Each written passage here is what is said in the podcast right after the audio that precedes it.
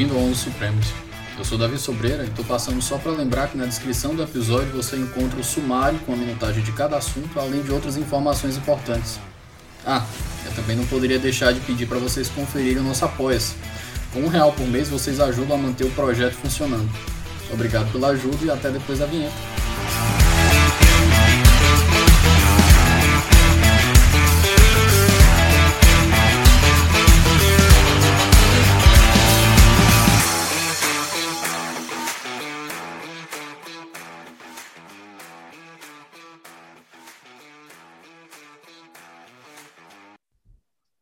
Meus queridos, minha companhia de hoje, professor Gustavo Bineboim, estou conexão UERJ aqui, Fortaleza, Rio de Janeiro, e hoje eu tenho um privilégio dessa, dessa companhia dileta aqui para a gente conversar um pouco sobre liberdade de expressão e fake news nesse mundo pós-moderno. Professor, eu acho que não é necessário, mas por questão de protocolo, o senhor se apresenta para o nosso ouvinte, por gentileza.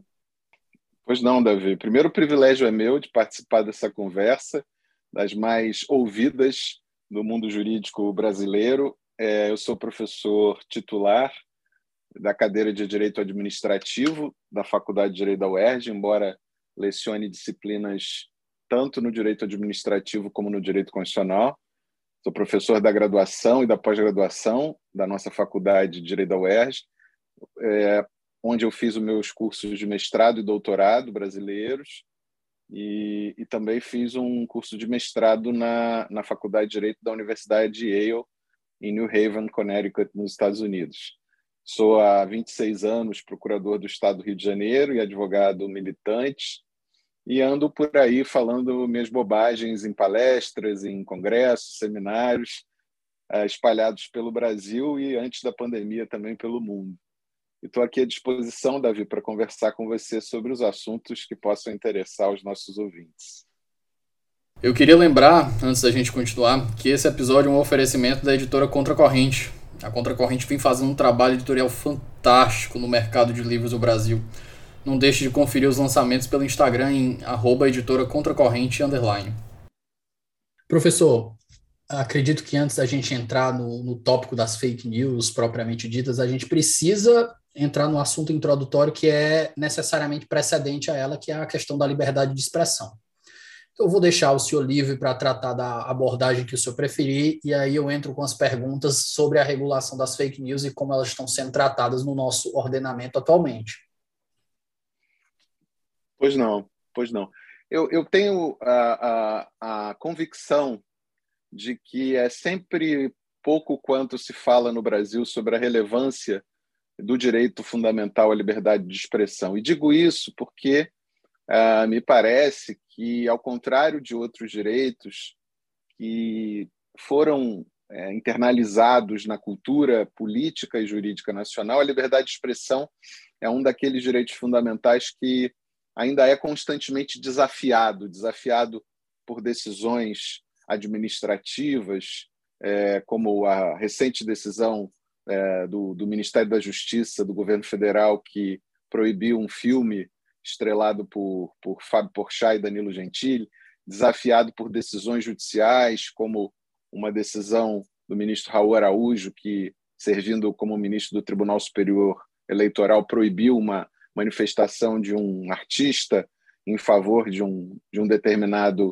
uh, pré-candidato à presidência da República, medidas legislativas enfim, a, a liberdade de expressão é um, é um direito fundamental consagrado constitucionalmente no Brasil, até de maneira redundante, de maneira saudavelmente pleonástica, mas é um desses direitos que sofre constantes ataques e por isso é sempre oportuna a, a, a, a ocasião de falar sobre ele.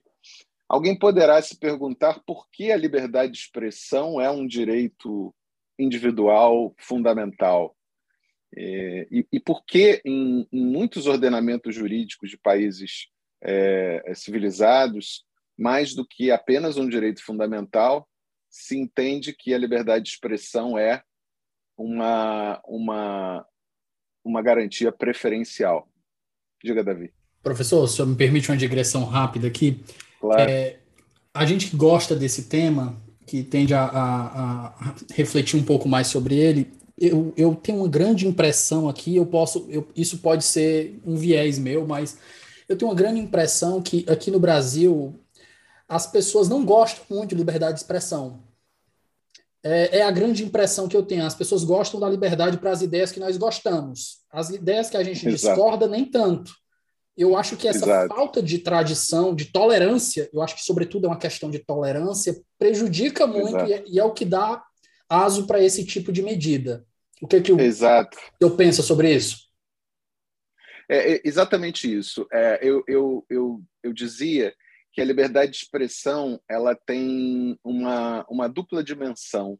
Ela é, por um lado, é, evidentemente, um direito individual, a livre manifestação do pensamento, das ideias, a proteção desse espaço de, de livre formação das nossas convicções mais profundas e, por isso, é um, uma expressão da nossa autodeterminação individual em relação é, às, às, nossas escolhas existenciais, as nossas escolhas é, como cidadãos, as nossas escolhas como consumidores, e, e porque ela, ela reflete essa, essa característica do animal humano, que é a capacidade de estabelecer uma conexão por meio de uma linguagem, a liberdade de expressão ela é tão fundamental. Ela é um, um traço da dignidade da pessoa humana que nos distingue dos animais não humanos. É nesse sentido que o filósofo Martin Heidegger dizia que a linguagem é a morada do ser. É nessa morada que habita o homem. Nós somos aquilo que somos capazes de é, comunicar, aquilo que somos capazes de estabelecer como é, conexão com os outros seres humanos, aquilo que o Yuval Harari tem dito que é a capacidade de é, compa compartilharmos narrativas comuns sobre a nossa própria existência, sobre a leitura que fazemos do mundo e sobre o nosso destino nesse mundo. Então, nesse sentido, é tão importante a liberdade de expressão ser preservada como um direito individual. Cada um tem o direito, com palavras, com gestos, com é, é, desenhos, com charges, com músicas, com poemas, com obras literárias em prosa, cada um tem o direito a, a se expressar da forma que seja compatível com a sua mundivisão, que seja a expressão é, da sua experiência de vida nesse mundo. Por outro lado, a liberdade de expressão é também uma garantia coletiva. Ela tem uma dimensão institucional. Ela é verdadeiramente uma, uma garantia constitutiva da democracia, no sentido de que só quando existe esse ethos, como você disse, de tolerância entre as manifestações de uns e de todos, e quando nós podemos criar o que Oliver Wendell Holmes Jr. chamou de um marketplace of ideas, um, um livre mercado de ideias e informações, é que nós nos tornamos capazes de filtrar isso para as nossas experiências individuais e compartilhar ideias, compartilhar versões sobre a vida com as outras pessoas. Aí, é claro, além de uma expressão da autodeterminação individual, a liberdade de expressão é também uma, uma dimensão da nossa autodeterminação coletiva, como comunidade, como grupos é, de cidadãos que nos organizamos nas formas mais elementares de vida social, a família, os, as associações, os clubes, até a forma mais sofisticada do nosso tempo, que ainda é o Estado. Então, por que a liberdade de expressão? Porque o inverso dela é o totalitarismo, é a barbárie, é a força. É, toda vez que alguém cruza o dedo entre os lábios exigindo silêncio, dando um cala-boca no seu interlocutor, no fundo, o que essa pessoa pretende é a imposição da sua visão, da sua fala, é, da sua narrativa pela força.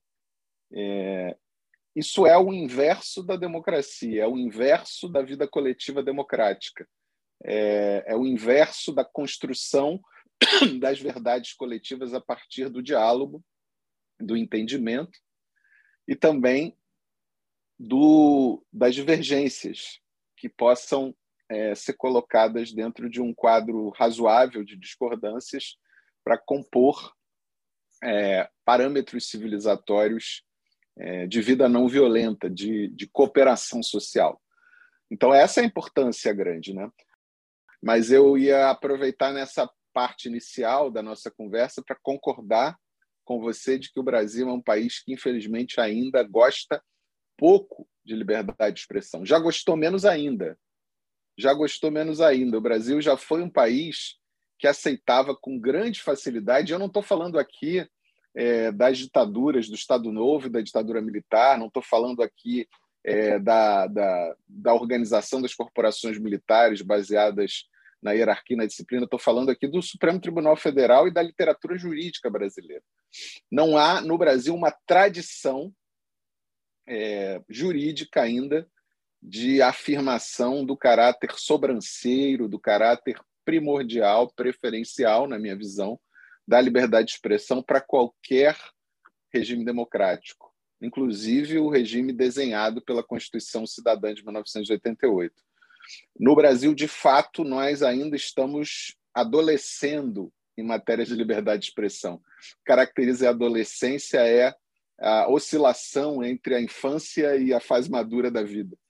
E eu acho que isso é, é refletido nas decisões erráticas, constantemente recorrem à censura, que constantemente é, é, são permeadas por uma intolerância quase que é, da barbárie em relação a pensamentos minoritários, em relação a pensamentos anômalos que divergem do, do pensamento majoritário né, como dizem os ingleses e americanos, que divergem do mainstream do pensamento.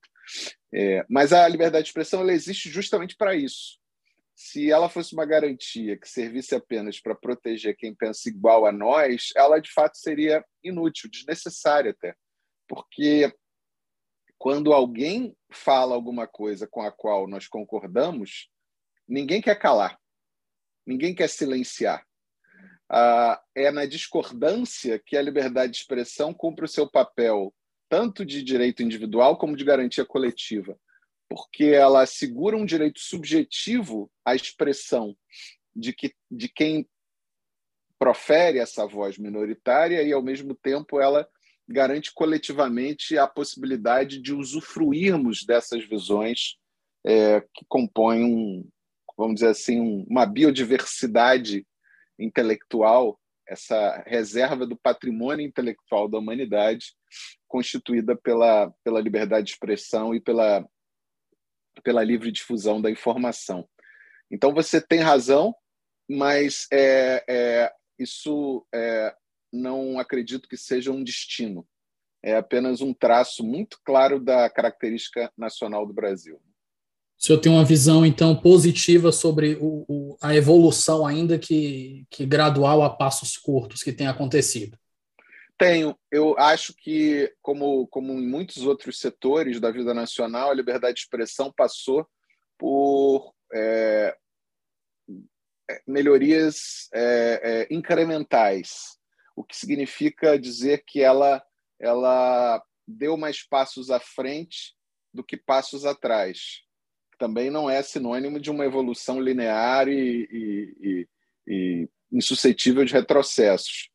Mas ela, ela, sem dúvida nenhuma, nos últimos 15, 20 anos no Brasil, a, o Supremo Tribunal Federal construiu uma jurisprudência, um case law muito favorável à liberdade de expressão e colocou o Brasil em passo é, com as nações mais desenvolvidas na proteção dessa garantia fundamental.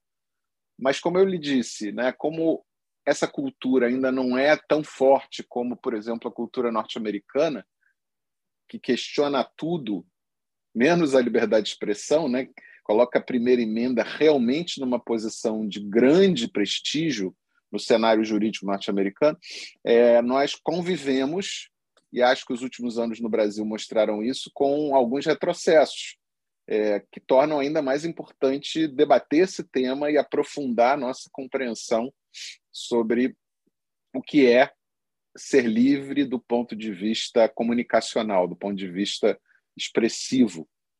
Professor, feita essa introdução, eu acredito que a gente pode entrar no, no tema das fake news. É, é um tema absurdamente amplo, porque a gente for conversar sobre fake news, a gente pode entrar na questão dos vieses, a gente pode entrar na questão de regulação, a gente pode entrar uma, uma miríade de, de caminhos. Mas eu vou tentar pegar aqui algum, alguns insights que me ocorreram que, que eu acredito são importantes. Existe um curso disponível no YouTube de dois professores da Universidade de Washington que se chama Calling Bullshit in the Era of Big Data. É um curso fantástico, são pequenos vídeos que eles vão tentar destrinchar essa ideia de fake news, desinformação e como é, as informações que chegam para a gente podem ser identificadas como sendo fidedignas ou como sendo bullshit, como ele, eles chamam, né?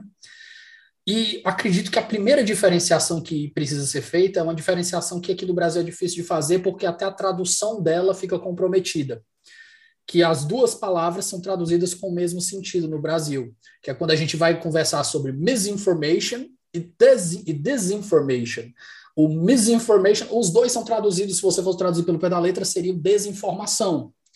Mas o misinformation, ele vai trazer, aqui a gente, vamos tratar ele no português como a má informação e o disinformation como desinformação propriamente dita, né?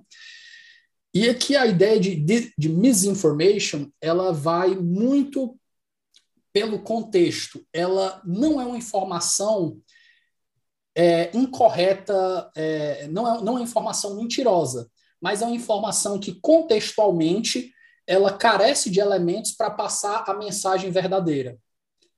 Então, nem sempre ela tem a intenção de desinformar, mas acontece. Então, um caso de misinformation. Vou dar um exemplo de, de misinformation aqui. Um, um influenciador famoso solta um, um gráfico na, na, internet mostrando que, que estados são mais pagadores de impostos e que estados são mais recebedores. E ele conclui daquilo ali que ocorre uma preferência por determinados estados em detrimento de outros.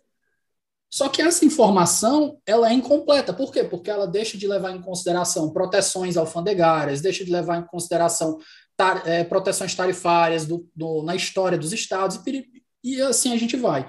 Então, é um tipo de informação que foi desenhada que pode levar a uma má compreensão. A desinformação não, a desinformação ela é uma, um, ela é uma fabricação da realidade. Então, eu acredito que vamos começar por essa diferenciação, que eu acredito vamos. que ela seja muito importante, principalmente em termos de regulação e como o poder Isso. estatal vai enfrentar. Vamos sim. E, e, vamos, e vamos, inclusive, Davi, dar dois exemplos que partem do mesmo, podem partir do, de um mesmo fato. É, misinformation envolve um conceito de, de informação é, errada ou mal apurada, que pode até também ser falsa, mas é, é, é, é, uma, é uma, vamos dizer assim, uma falsidade culposa no sentido estrito. Né? Ela, ela, ela, ela ou foi apurada de forma negligente, ou ela foi divulgada de forma imprudente, ou faltou acuidade, faltou acurácia, faltou perícia nessa apuração. E pessoas, de maneira é, inadvertida, podem, é, inclusive, espalhar essa, essa informação equivocada, essa má informação, no sentido da, da má qualidade da informação, que, inclusive, pode ser falsa, mas não traduz a realidade de maneira acurada. Então, o fato que eu, que eu vou dar como exemplo envolve é, um fato que foi misinformation, mas também serviu de base para uma campanha de desinformação na, na campanha presidencial norte-americana, é, não a última nem a penúltima, mas é, lá atrás, a primeira eleição do presidente Barack Obama, ele concorreu com um grande republicano, grande figura histórica é, da política norte-americana, John McCain. E uma senhora, e algumas vezes isso aconteceu, mas eu me lembro claramente de uma senhora nitidamente desinformada num debate público virou-se para o John McCain, que era o candidato, para quem não sabe, o candidato do Partido Republicano, herói de guerra, da Guerra do Vietnã, realmente uma figura eh, exponencial, né? Um, um, uma liderança assim, importantíssima é, do mundo conservador norte-americano e essa e ele concorreu e que, com e digressão, professor, demonstrou grandeza é, e, é, e, o espírito da tolerância é, quando exato. perdeu. Exato, não, e quando competiu, porque o exemplo é exatamente esse. Uma senhora é, nitidamente desinformada e, e virou-se para ele e falou assim: Eu tenho, eu tenho muito medo do, do, do candidato seu opositor, porque ele porque ele é um árabe, porque ele é muçulmano, porque ele não é americano, nasceu fora do território norte-americano, eu tenho muito medo. E o McCain interrompeu aquela que seria uma potencial eleitora dele, né? claramente uma, uma senhora de, de, de perfil republicano, e disse: não, a senhora está enganada, a senhora está mal, mal informada. É, Barack Obama é um, é um bom cidadão, é um homem de família, é um homem de bem, que simplesmente aconteceu de pensar diferente sobre muitos assuntos de interesse público do nosso país. Mas eu, eu não concordo que ele seja isso que a senhora está dizendo e nem que isso desqualifique alguém. Ela estava mal informada. Mas esse mesmo fato foi objeto de uma campanha massiva de desinformação utilizado, é, utilizada é, políticos republicanos, inclusive pelo ex-presidente Donald Trump, contra Barack Obama. É, ele mesmo dizia publicamente isso, que Obama não era norte-americano, não tinha nascido no território norte-americano, quando a prova cabal de que Nossa, ele tinha nascido no Quênia, alguma no coisa Quênia, assim. porque o pai dele era queniano e ele e ele nasceu efetivamente no no, no Havaí.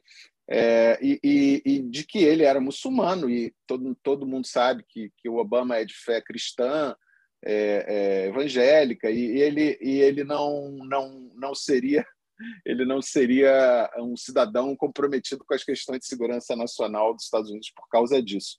Isso aí, quando dito pelo Donald Trump, não era misinformation, era disinformation, porque o Trump sabia claramente que isso não era verdade. Mas aí, aí é que está. E daí se parte até para um conceito que eu adoto de por isso que no Brasil eu procuro não traduzir, Davi, fake news como notícias falsas. É, eu acho que a tradução mais a, a, arguta, mais apurada, mais correta é de notícias fraudulentas, se é que é para usar a palavra notícias. Por quê? Porque a falsidade é apenas um elemento desse conceito. Fake news são notícias falsas, são é, não informações, notícias falsas, é, é, intencionalmente criadas por meio de algum é, artifício ardiloso. É uma fraude. Uma campanha de desinformação é uma fraude que procura aparentar a, a realidade sem, sem coincidir com ela, com o objetivo deliberado de causar, causar danos a pessoas, a grupos e, e, às vezes, às próprias instituições do Estado. Então, é, trata-se de um, de, um, de um artifício ardiloso, né? Um, é, um, é um mecanismo fraudulento pelo qual pessoas se fingem, se passam por outras, robôs é, é, multiplicam essa informação como se fossem pessoas compartilhando essas informações fraudulentas e, e, e com um objetivo claro de espalhar algo que se sabe, é, que se conhece não ser coincidente com a realidade, mas com uma clara, uma clara intenção de causar danos e obter vantagens de maneira ilícita.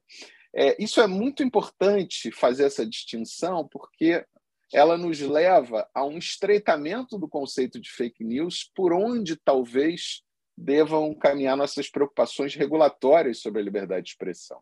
Né? Esse, esse é um ponto muito importante é, do debate atual que é, nos leva a pensar é, algum papel do Estado e da sociedade é, no desenho de sistemas informativos íntegros e confiáveis, com o objetivo de preservar ao máximo a liberdade de expressão individual, o livre fluxo coletivo de informações, mas evitar que, de alguma forma, essas externalidades, essa poluição sonora, atmosférica, química jogada nos rios da internet, é, crie de tal forma um ambiente contaminado que nós não possamos mais respirar. A analogia que eu, que eu tenho feito é essa.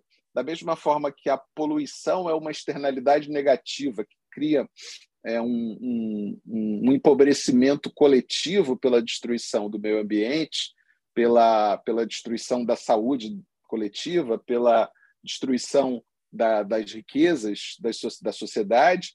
Da mesma forma, as campanhas de desinformação são uma poluição nos meios, nos sistemas informacionais que podem comprometer a vida, a saúde e a própria democracia como uma conquista institucional da humanidade.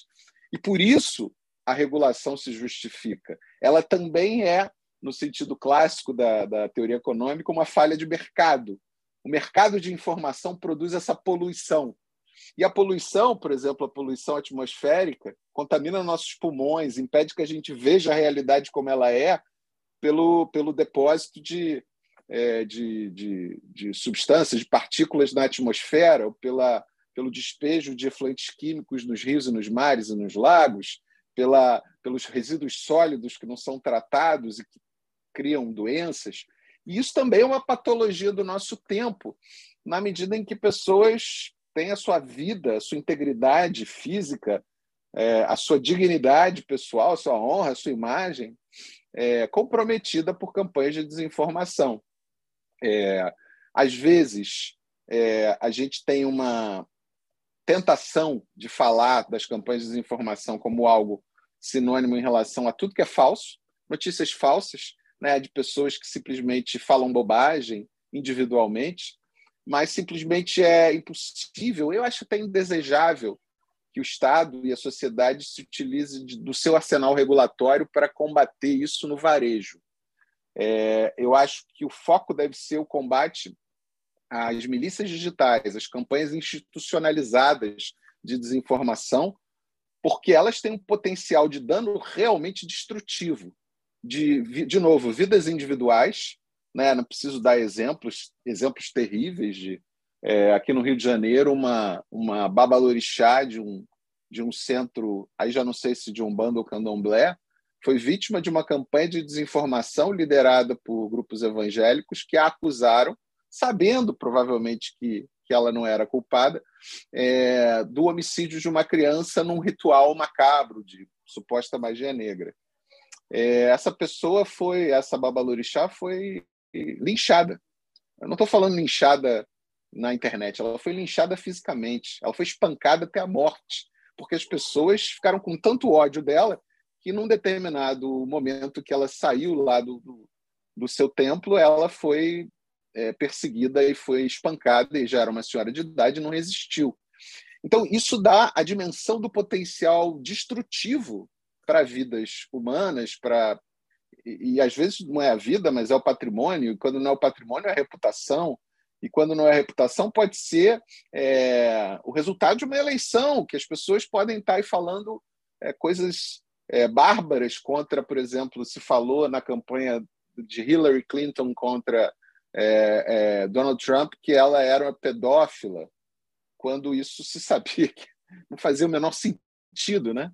É, e aqui no Brasil a gente viu isso, campanhas contra ministros do Supremo que eram considerados inimigos do regime, do governo, nesses últimos três anos do governo Bolsonaro, é, a difusão de, de campanhas de desinformação bárbaras contra alguns ministros é, é, antipáticos, considerados inimigos do, do governo. É, isso tudo deve nos levar a pensar em como é, preservar ao máximo isso que é uma conquista da humanidade, é, porque liberdade de expressão é um direito individual, mas é também uma forma de evitar a ignorância coletiva. Né? Cada voz que tem algo a dizer e que é silenciada é, aumenta exponencialmente a, a, falta de informação no mundo, a, a, ignorância. Mas, por outro lado, nos deve le levar a, a, refletir sobre as campanhas de desinformação é, e outras manifestações massivas nas redes sociais, com o uso da tecnologia da, da internet, no sentido de impedir a busca da verdade, impedir o debate é, é, factual é, é, é, produtivo, impedir a troca de ideias contrapostas sem que a gente descambe para, fazendo aqui uma analogia com a, a ideia do, do, do, Hobbes, é, no Leviatã, o Hobbes dizia, né, num estado de natureza em que não há leis nem autoridade estatal, a vida se torna uma experiência solitária, brutal e breve.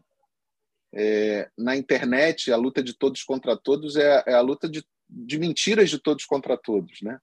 É, é como se a gente tivesse criado um cachorro correndo atrás do próprio rabo e sabendo de antemão que é, responder a mentiras com mais mentiras ou criar um ambiente como o da China ou como o da Rússia, em que o Estado cria a única versão, né? A guerra na Ucrânia agora é um exemplo disso, de como a Rússia proibiu qualquer discurso que trate a guerra na Ucrânia como guerra, que não trate como uma operação militar específica de defesa da, das fronteiras da Rússia. Isso, inclusive, na internet. Dizer, isso é o inverso do que a gente imagina como um livre mercado de desinformações. Mas, por outro lado, é, há também ataques à, à própria democracia informacional consistentes em, em campanhas ardilosas de divulgação de informações falsas com essa intenção deliberada de causar danos a uns e produzir vantagens a outros. Às vezes as vantagens são econômicas, são os likes, às vezes monetizados, né? É, são as campanhas de desinformação monetizadas. Às vezes são vantagens políticas e às vezes podem ser vantagens eleitorais se elas, se essas campanhas chegarem a ponto de desestabilizar seriamente uh, a paridade de armas e o equilíbrio das disputas em torno de narrativas é, objetivamente aceitáveis. Né? Então, isso é algo que deve nos mobilizar. Como fazer? Eu acho que esse é o próximo passo que a gente tem que é, discutir. Espera só um momento que a gente volta já. Pessoal, o Ouso Saber agora é parceiro do Onze Supremos. Para quem não conhece, o Ouso é uma das maiores plataformas de preparação para os grandes concursos do país. São mais de mil aprovações em concursos de defensoria pública, além de centenas de aprovações em provas de Ministério Público, magistratura e procuradorias. Para conhecer mais, é só acessar arroba Ouse Saber no Instagram. Algumas reflexões aí, professor. O primeiro foi uma observação que eu achei bem perspicaz aí sobre as falhas de mercado na regulação do mercado de ideias.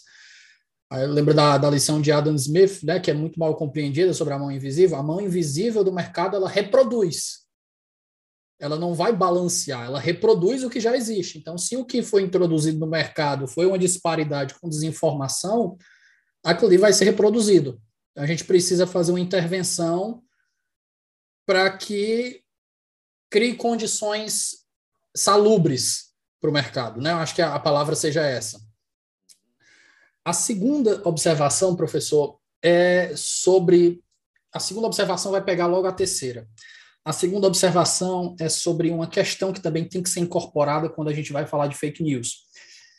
Existe, acredito que, dois graus de, de, de, de problema na, na, nas fake news. Um com menos influência e um com mais influência. O primeiro com menos influência é um que, inclusive, eu lembro que saiu uma pesquisa depois da eleição de 2018 mostrando que algumas notícias falsas que circularam não tiveram grande impacto na definição dos votos, porque elas só serviam para reafirmar, para entrincheirar mais ainda aquelas pessoas que já tinham decidido seus votos.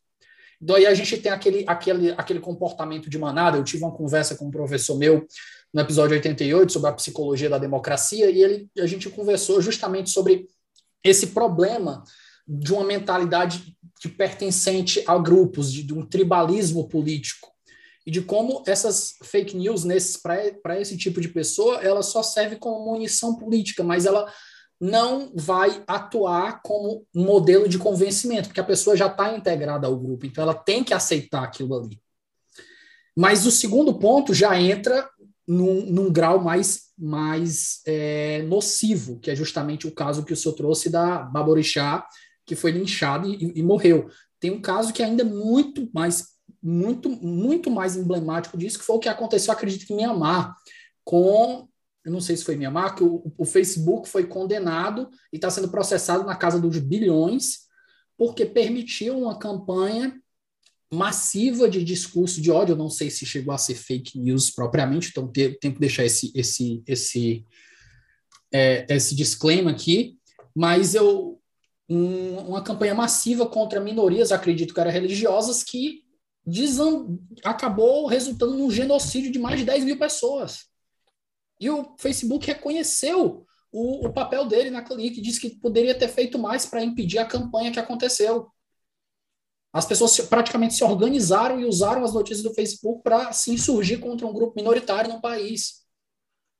Sim, sim. E com essas observações, eu lhe pergunto: qual é o primeiro passo para a gente dar que para a gente dar enquanto sociedade, né, para regular a partir de um, de um ponto de vista estatal a desinformação, a desinformação propriamente dita, né, a, a, a, a notícia, a, a informação fabricada. Eu acho que é, é, a, é a, a, palavra, a expressão que senhor usaria. Exato.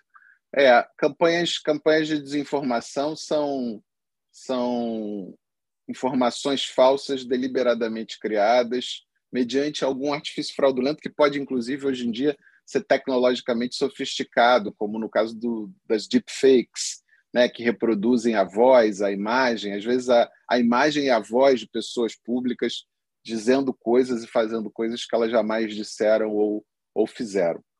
Então, Davi, eu proponho que a gente é, divida em, em, em, duas partes, é, é, já conceituado, diagnosticado o, o, problema, né? já diagnosticada a anomalia que a gente procurou aproximar com a, a metáfora das falhas de mercado e, e que eu procurei fazer uma analogia com uma externalidade clássica, que é a poluição, como uma externalidade negativa, não da, da do, de uma indústria específica, mas da indústria de informação, como justificativa para a regulação estatal. Agora vamos tentar entrar na, na farmacologia do problema, né? farmacologia institucional, política e jurídica é, das fake news ou, ou, campanhas de desinformação é, atuais. Eu dividiria em duas partes: uma discussão sobre é, o objetivo e problemas a serem combatidos nesse objetivo. Né? É, eu não acho que seja possível, e muito menos que seja salutar, para termos um ambiente informacional saudável, foi a expressão que você usou, que, que me parece muito interessante, é, da mesma forma que o, a busca do, de, de modelos é, econômicos sustentáveis é, tem por objetivo alcançar um meio ambiente equilibrado, rígido, é, a, a, a, integridade dos sistemas informacionais é o objetivo, da, deve ser o objetivo das campanhas é, do, do, da regulação contra campanhas de desinformação. O que eu quero dizer com integridade? Né? eu acho que não é possível basear a regulação na busca na busca da, da verdade, nem, nem da verdade factual. É, porque, obviamente, o conceito de verdade com V maiúsculo é um conceito filosófico complexo, e mesmo a verdade com V minúsculo, a verdade objetiva dos fatos, ela, ela comporta múltiplas visões, múltiplas leituras, e tanto é assim que os sistemas punitivos de todo o mundo civilizado ocidental é, é baseado no, no, no, no critério do inquérito e do processo judicial para se apurar a verdade objetiva dos fatos para poder punir alguém. Então, assim, não, não me parece, e acho que o projeto de lei das fake news no Brasil andou num bom caminho ao evitar a conceituação de verdade ou a busca da verdade como um objetivo institucional do Estado. O Ministério da Verdade ou uma agência reguladora da verdade é algo absolutamente impensável é um grande, na democracia. É, um dos, é uma das grandes críticas que se fazem quando, quando as pessoas, principalmente os mais liberais e libertários, fazem essa crítica, né? Você vai deixar o Estado determinar o que é verdade? Exato. Não só é, é um perigo, né? Assim, a, a, o exemplo da Rússia e da China, como é, talvez da Coreia do Norte, mais recentemente vimos episódios de censura é, explícita em Cuba também, de governos totalitários que é, têm um, uma prática é, de imposição de uma versão, de uma verdade é, sobre os fatos. Né? Assim, e aí, obviamente, a partir desse, desse poder, dessa autoridade para determinar que fatos são verdadeiros ou falsos, ou que fatos são relevantes e, e que fatos devem ser desconsiderados como relevantes na caracterização da legitimidade ou ilegitimidade de uma guerra externa, como a guerra da Rússia contra a Ucrânia, é, é um poder de não só determinar a narrativa que todas as pessoas terão que comungar, mas, mas acaba sendo também, como dizia o George Orwell no 1984, é, não é apenas um poder para frente de ditar o futuro, é também um poder de para trás, de definir como o que aconteceu ou não aconteceu no passado.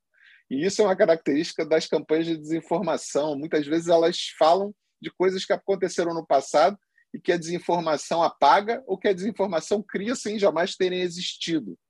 E esse poder não pode ser dado ao Estado. Então, alguém deve estar perguntando: então, Gustavo está com um problema sério, porque ele, desde o início, está dizendo sobre a necessidade das sociedades e dos Estados, sociedade civil e Estados, pensarem sobre esse problema. Sim, o que eu estou dizendo é que a gente tem que buscar uma forma de regulação que não caia na armadilha das fake news, que é a de entrar na discussão sobre o que é verdade e o que é falso. O que eu quero dizer com isso é que é possível garantir integridade nos sistemas informacionais, evitando que essa poluição é, das redes é, nos contamine a todos e impeça a gente de ver a verdade por nós mesmos. Mas não que o Estado tenha que, pedagogicamente, como se nós fôssemos crianças, dizer: olha, isso é verdadeiro, isso é falso. A gente tem que ter sistemas informacionais confiáveis, em que campanhas de desinformação sejam tratadas como um problema regulatório né, esses robôs, esses sistemas né, de inteligência artificial que criam a ilusão né, de uma, uma opinião pública majoritária que não existe, né, a reprodução é, de fatos, obviamente, é, equivocados, que podem ser confrontados com a, os fatos apurados por agências de jornalismo profissional que fazem a checagem desses fatos, é, podem nos levar a uma compreensão desse fenômeno e a um esclarecimento maior das pessoas, para que as pessoas, como cidadãos ativos informacionalmente, vamos dizer assim, sejam capazes de discernir o joio do trigo e de fazer essa separação.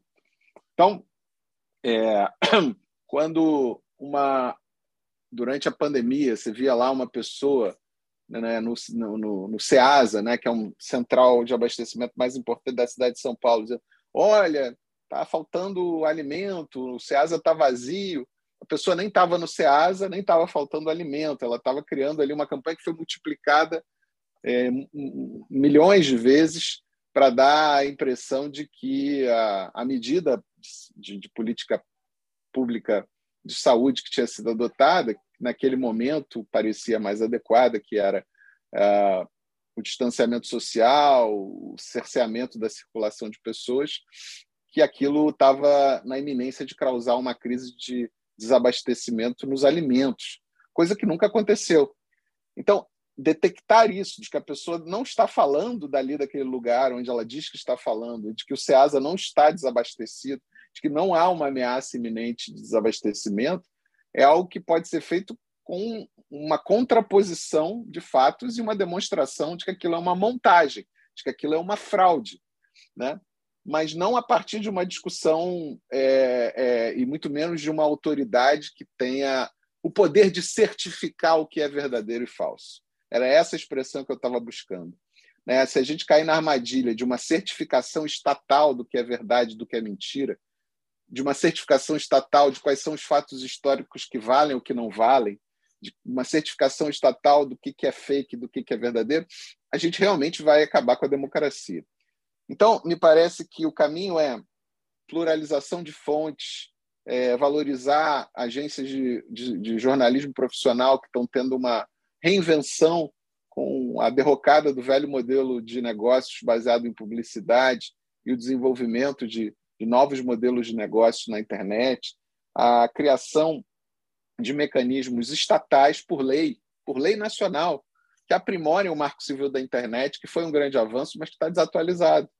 Então, nesse sentido, o PL das fake news, que tem esse nome, mas o nome correto deveria ser um projeto de lei de regulação das redes sociais e dos sistemas de, de mensageria privada, que é isso que ele faz, é uma regulação estrutural que evita o impede o anonimato irresponsável, que exige que as pessoas se identifiquem no IP, que exige é, que robôs não sejam usados, que limita o número de reproduções nos serviços de mensageria privada e, e, e que cria esse ambiente de integridade. Então, a primeira parte é essa, é caminhar no sentido de uma regulação não de conteúdo, mas uma regulação estrutural que impeça que as campanhas de desinformação tomem conta da nossa vida coletiva de uma maneira que a gente fique cego. De outro lado, o segundo problema que eu acho tão importante quanto o primeiro é evitar a privatização da liberdade de expressão, que é a gente sabe que o Estado é incapaz de fazer a moderação do conteúdo discutido nas redes sociais por uma questão de limitação de meios, de meios humanos, de meios físicos e, e, de assimetria de informação. O Estado não tem como saber tudo que se fala. É, o volume de informações. Você, a não ser que você queira ser a China, né? A não ser que você queira, queira ser a China. E aí é mais fácil, mas aí o que se abre mão em, em troca disso é da própria democracia, da própria liberdade de expressão. Então é como se você é, fosse matar a barata no apartamento e colocasse fogo no apartamento. Então você não tem mais a barata, mas você também não tem mais onde morar. E uh, a contrapartida disso é que nós precisamos das grandes empresas que exploram as plataformas. O Twitter, o Facebook, o Instagram. Precisamos do Google no, na filtragem desses conteúdos, na moderação desses conteúdos. Mas, eu, por isso o problema é tão complexo, a gente não pode cair na, na segunda armadilha, que seria entregar a jurisprudência da liberdade de expressão nova do ambiente da, da era digital às empresas privadas que tendencialmente agem, e é natural que seja assim, de acordo com o seu melhor interesse comercial. E isso é um problema, porque é simplesmente você dizer que em, em 10 anos a jurisprudência do, do Facebook vai valer mais do que a jurisprudência do Tribunal Constitucional Federal da Alemanha, do Tribunal da Corte Europeia de Direitos Humanos, do, da Corte Interamericana de Direitos Humanos, ou da Suprema Corte dos Estados Unidos, ou, da Suprema, ou do Tribunal Constitucional da Colômbia, que é um, um tribunal extraordinário. Isso deve nos preocupar enquanto cidadãos que acreditamos num autogoverno coletivo e na capacidade das sociedades pensarem razões públicas a partir do interesse coletivo e não a partir do interesse de corporações. É, as corporações são muito importantes porque elas nos trouxeram até aqui nesse ambiente é, de fluxo extraordinário de informação, de acesso extraordinário de informação, mas se não houver balizamento regulatório pela democracia, dos objetivos, do devido processo legal, de deveres de transparência, de deveres de prestação de contas, como tem sido construído na União Europeia, e com mais atraso na, na América do Norte, né, e talvez o país que mais tem a nos ensinar hoje, nesse momento, sobre isso é a Alemanha, é, a gente vai cair na, na, na armadilha de entregar assim, a gestão do discurso público a empresas que tratam é, das plataformas como se fosse um jardim da sua casa e não a praça pública. E, evidentemente, as novas ágoras digitais, as praças públicas de hoje em dia, é, são esses, essas redes sociais que fazem, às vezes, é, dos debates travados nas, nas praças, nos cafés, nos restaurantes. E durante os dois anos de, de pandemia da Covid-19, a gente constatou isso na prática. Né? Os debates se, se fizeram pelas redes que se constituíram num, numa nova ágora. Por outro lado, é, como o Estado não tem condições, capacidade de controlar isso, se tivesse, seria um Estado totalitário. E sendo um Estado democrático é, é incapaz de dar conta de todo esse fenômeno, a gente precisa de, um, de uma cooperação, de uma corregulação, de uma atuação concertada entre estados nacionais e talvez, talvez no plano internacional, de tratados e convenções internacionais que deem conta desse fenômeno, mas em cooperação com as grandes plataformas que devem procurar limpar os seus meios para que o seu próprio negócio não seja destruído por essa poluição desinformacional.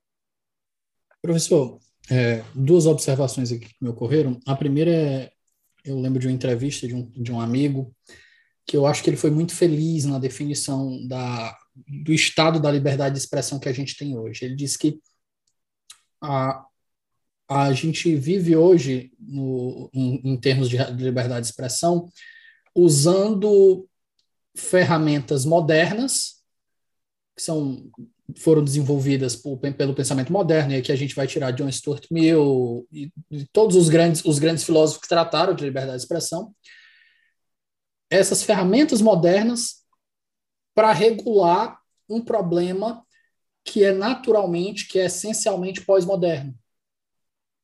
E ele veio e ele disse que o, ele comenta até que o próprio Balkin, que é outro estudioso de liberdade de expressão lá nos Estados Unidos, até o próprio Balkin disse que é, esqueça tudo que a gente tem de liberdade de expressão. A gente precisa de um novo marco filosófico para regular essa nova situação que a gente vive hoje. E além dessa reflexão que eu queria pedir para o senhor pegar esse gancho, era também para complementar sobre o PL das fake news.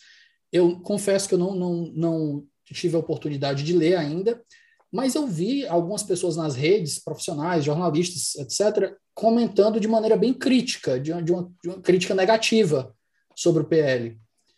E eu queria pedir aqui para o senhor é, comentar primeiro essa primeira reflexão e depois, se eu pudesse, é, dar seus insights sobre o, o, o, que o senhor acha até o momento, sobre o que o senhor leu sobre o PL das fake news de maneira mais profunda. Eu sei que a gente já visitou, mas eu acho que a gente poderia parar um pouco nele. A primeira pergunta é muito difícil. Se a gente precisa de uma nova filosofia sobre a liberdade de expressão, é, no plano da filosofia política liberal e democrática, que seja diferente do que foi construído até aqui, é, construído pela literatura é, filosófica e jurídica e pelas e pelas uh, Supremas Cortes e tribunais constitucionais do mundo ocidental, ou se, na verdade, a gente precisa preservar os velhos valo valores com novos instrumentos. É, eu tendo a achar é, que não é necessário nem possível uma nova compreensão filosófica sobre a liberdade de expressão, porque acho que esses valores de ontem são os mesmos de hoje e possivelmente serão os mesmos de amanhã. É, não que eu creia na temporalidade dos valores nem em uma ordem objetiva, eu simplesmente não acho que eles estão superados. A busca da afirmação da liberdade de expressão como uma forma de expressão da dignidade da pessoa humana, como uma, uma forma de, como dizem os americanos, de autorrealização individual, né? quando quando a Maria Callas cantava, não era, ela não estava emitindo um grunhidos guturais na caverna, ela estava expressando a identidade dela. Luciano Pavarotti, quando cantava, não estava não tava gritando, ele estava sendo ele. Quando você faz o seu podcast, Davi, você está construindo uma persona pública. Você está sendo construindo a sua história de vida. Você está justificando de alguma maneira a sua passagem por esse mundo. E eu, na minha profissão, da mesma forma, ou como pai das minhas duas filhas, ou como marido, ou como amigo, como filho, é, é através das ações, evidentemente, mas também do que nós somos capazes de construir como narrativa sobre quem somos, é, que, que nós nos tornamos humanos. Né? Eu escrevi um livro é, durante a pandemia chamado Liberdade Igual, que tem uma parte de um capítulo tem, inclusive. expressão. Obrigado, Davi. E é, esse livro é, fez uma carreira bacana fora da área jurídica, inclusive. Muita gente de, de, que gosta de humanidades, de outras profissões, leu, consumiu e discutiu. E a, a minha percepção é de que a para usar uma expressão do Harold Bloom, que foi um grande crítico literário, que era um grande shakespeariano, né, dizendo que Shakespeare foi responsável pela invenção do humano, né? E eu acho que é, a invenção da liberdade é a invenção do humano. É isso que a modernidade trouxe de mais extraordinário. A racionalização do mundo é certamente um, um outro ganho, né? Da ruptura da unidade da narrativa da Igreja Católica como igreja única, como, como detentora do monopólio da verdade, mas, sobretudo, acreditar que o ser humano é autônomo, ele é capaz de tomar decisões e fazer, é, tem discernimento para ser responsável pelos seus atos. É uma visão do ser humano muito generosa que eu acho que tem na liberdade de expressão uma das, um dos seus pilares essenciais. E como construção democrática também me parece que é insuperável isso nesse momento, né, de acreditar que, que as democracias ocidentais precisam disso. Que pessoas mais céticas, como Balkin, é, refletem hoje é se, é se esses valores não se tornaram utópicos na era digital, né? Se, se, de alguma forma a gente não se não se perdeu no meio do caminho. É, eu, eu, prefiro acreditar que não. Assim, é uma orientação quase que de militância, mais do que uma convicção intelectual. Militância no sentido da militância democrática, de que é através é, de novos instrumentos que os velhos valores do liberalismo e da democracia serão preservados. É, o segundo, o seu segundo ponto, você pode me lembrar, Davi, qual era o, o segundo ponto? O primeiro era sobre uma nova sobre filosofia. o PL das sobre o PL ah, das fake news. O PL das fake news. Ele ele nasceu no Senado e foi aprovado no Senado é, num tempo muito curto e, e foi nasceu muito ruim com conceitos é, muito problemáticos de, de verdade, desinformação como uma busca conceitual de controle estatal sobre o discurso público, mas ele foi é, emendado de uma tal forma no Senado que o resultado do que saiu do Senado desse PL foi um resultado muito melhor do que o que entrou. É, eu acho que esse projeto de lei tinha condições de ter avançado mais na Câmara, ele se encontra tramitando na Câmara dos Deputados, ele tem como relator o deputado Orlando Silva, que anunciou recentemente que ele deveria ir à votação, mas não sabemos exatamente o timing disso. Pode ser alguns meses ou pode ficar para um período posterior às eleições é, desse ano, de 2022. Mas o, o que eu acho que é importante é que ele reflete um Estado é, internacional de, de, de coisas ou seja, o estado da arte, do conhecimento, a fronteira do conhecimento sobre regulação das redes, das estruturas é, informacionais, plataformas e serviços de mensagem privada, é, que muitas vezes se equiparam também a, a redes sociais, é, esse estado se reflete no, no, esse estado avançado se reflete no PL aprovado no Senado e, tem sido criticado porque, francamente, o lobby das plataformas é muito forte na, no Congresso Nacional e na Câmara dos Deputados estão, de alguma forma, impedindo o avanço desse PL. Mas várias autoridades respeitáveis já se manifestaram também favoravelmente. Eu escrevi um artigo no Jornal Globo na época da aprovação no Senado, que foi bem, e a bola está com a Câmara dos Deputados. É, por que, que ele é muito criticado? Ele é criticado, acho, por uma visão retrospectiva da, do PL original. Mas o PL que foi aprovado no Senado é muito melhor e acho que com correções pontuais ele pode ser um avanço em relação ao que foi o marco civil da internet no Brasil. Agora, nós não estamos lidando aqui com um ambiente republicano desinteressado. Né? As empresas têm os seus representantes, têm o seu lobby, fazem, fazem ecoar a sua voz, e é, a cidadania tem também que se manifestar. Não sei se é um ano eleitoral um ano propício para uma discussão tão delicada, complexa como essa que envolve esse projeto de lei. Caminhando para o bloco final aqui, considerações finais. E aqui nas considerações finais, por favor, não se sinta acanhado. O tempo que o senhor continuar achando necessário para fazer suas considerações finais é seu. Obrigado, Davi. Foi um prazer conversar com você. Eu acho que a gente pode sintetizar essa conversa em, em algumas proposições mais objetivas.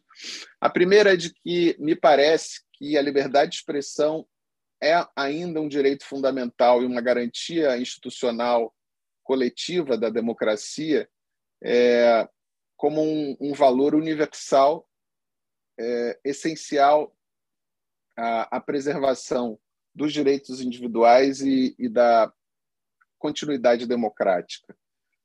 Certamente, é, é uma, uma, um direito fundamental e uma garantia coletiva sob intensa ameaça.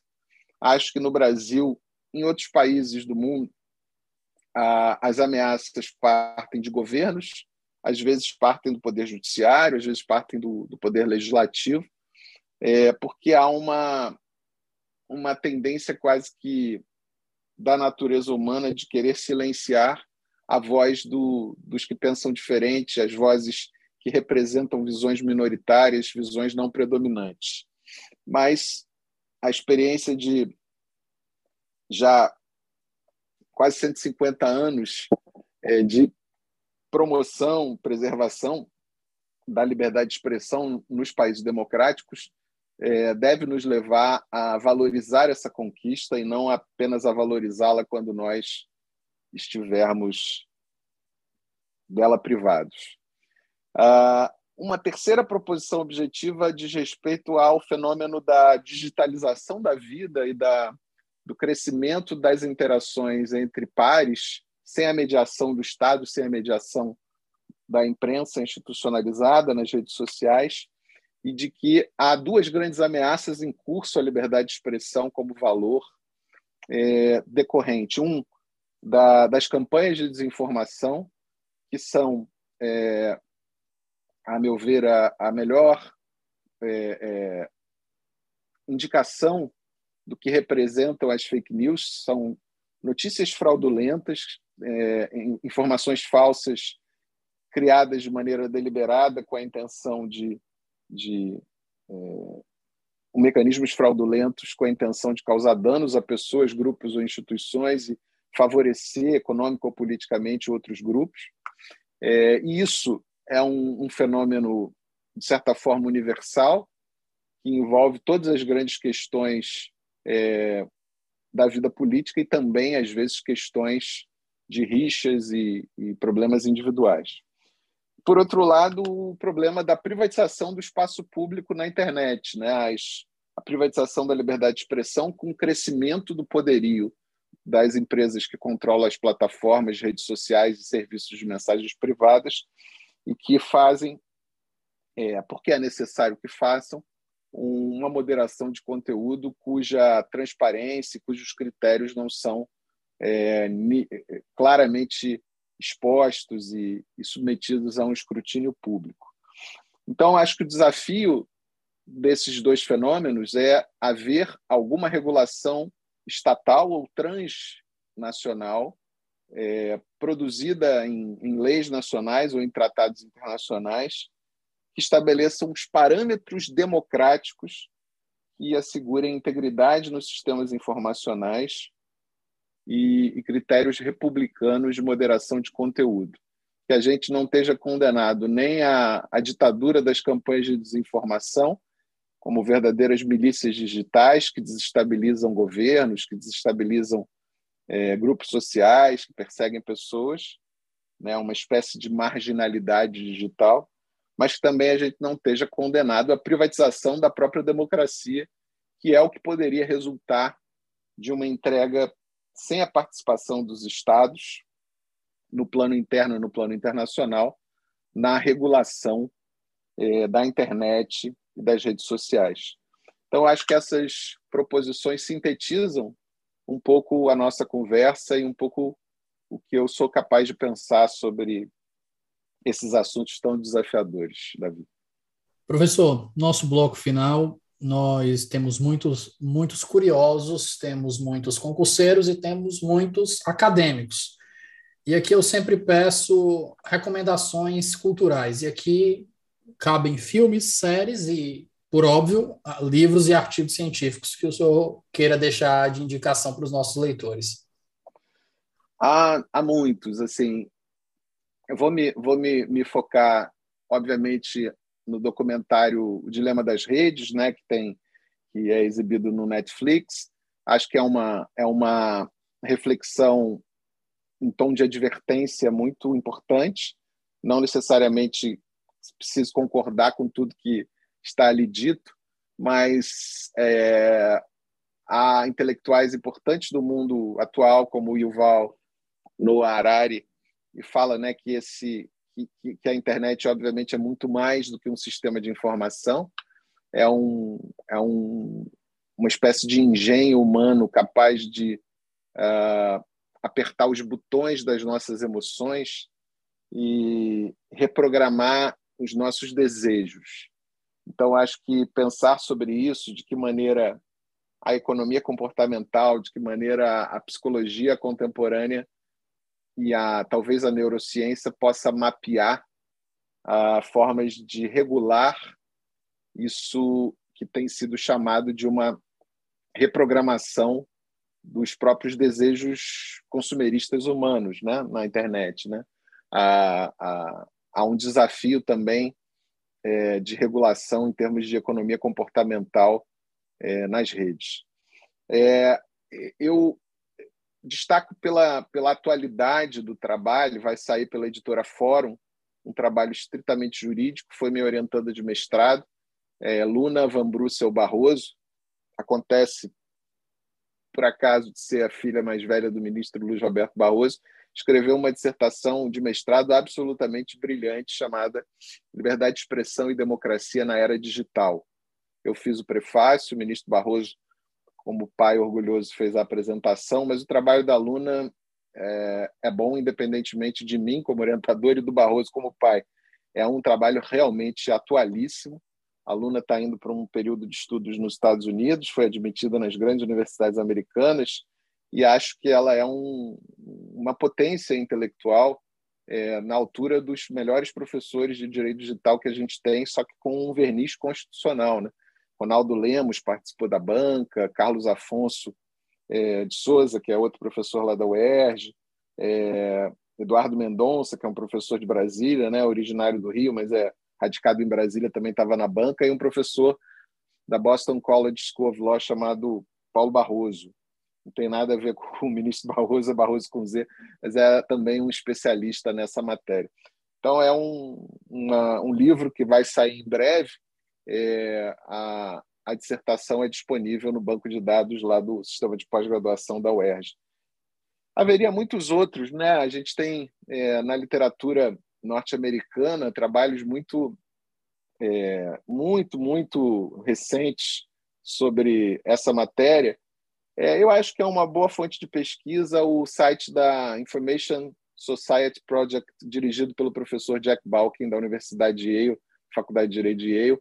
O Balkin é certamente a maior liderança da Faculdade de, de Direito da Universidade de Yale, onde eu estudei sobre essa matéria e é um, um pensador que tem formado muitos novos acadêmicos é, norte-americanos sobre isso.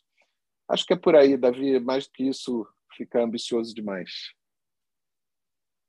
Professor, agradecer imensamente a participação. Acho que a conversa foi muito produtiva. A gente trouxe informações aqui, tentou ser o mais objetivo possível dentro de um campo que tem tanta coisa para se falar.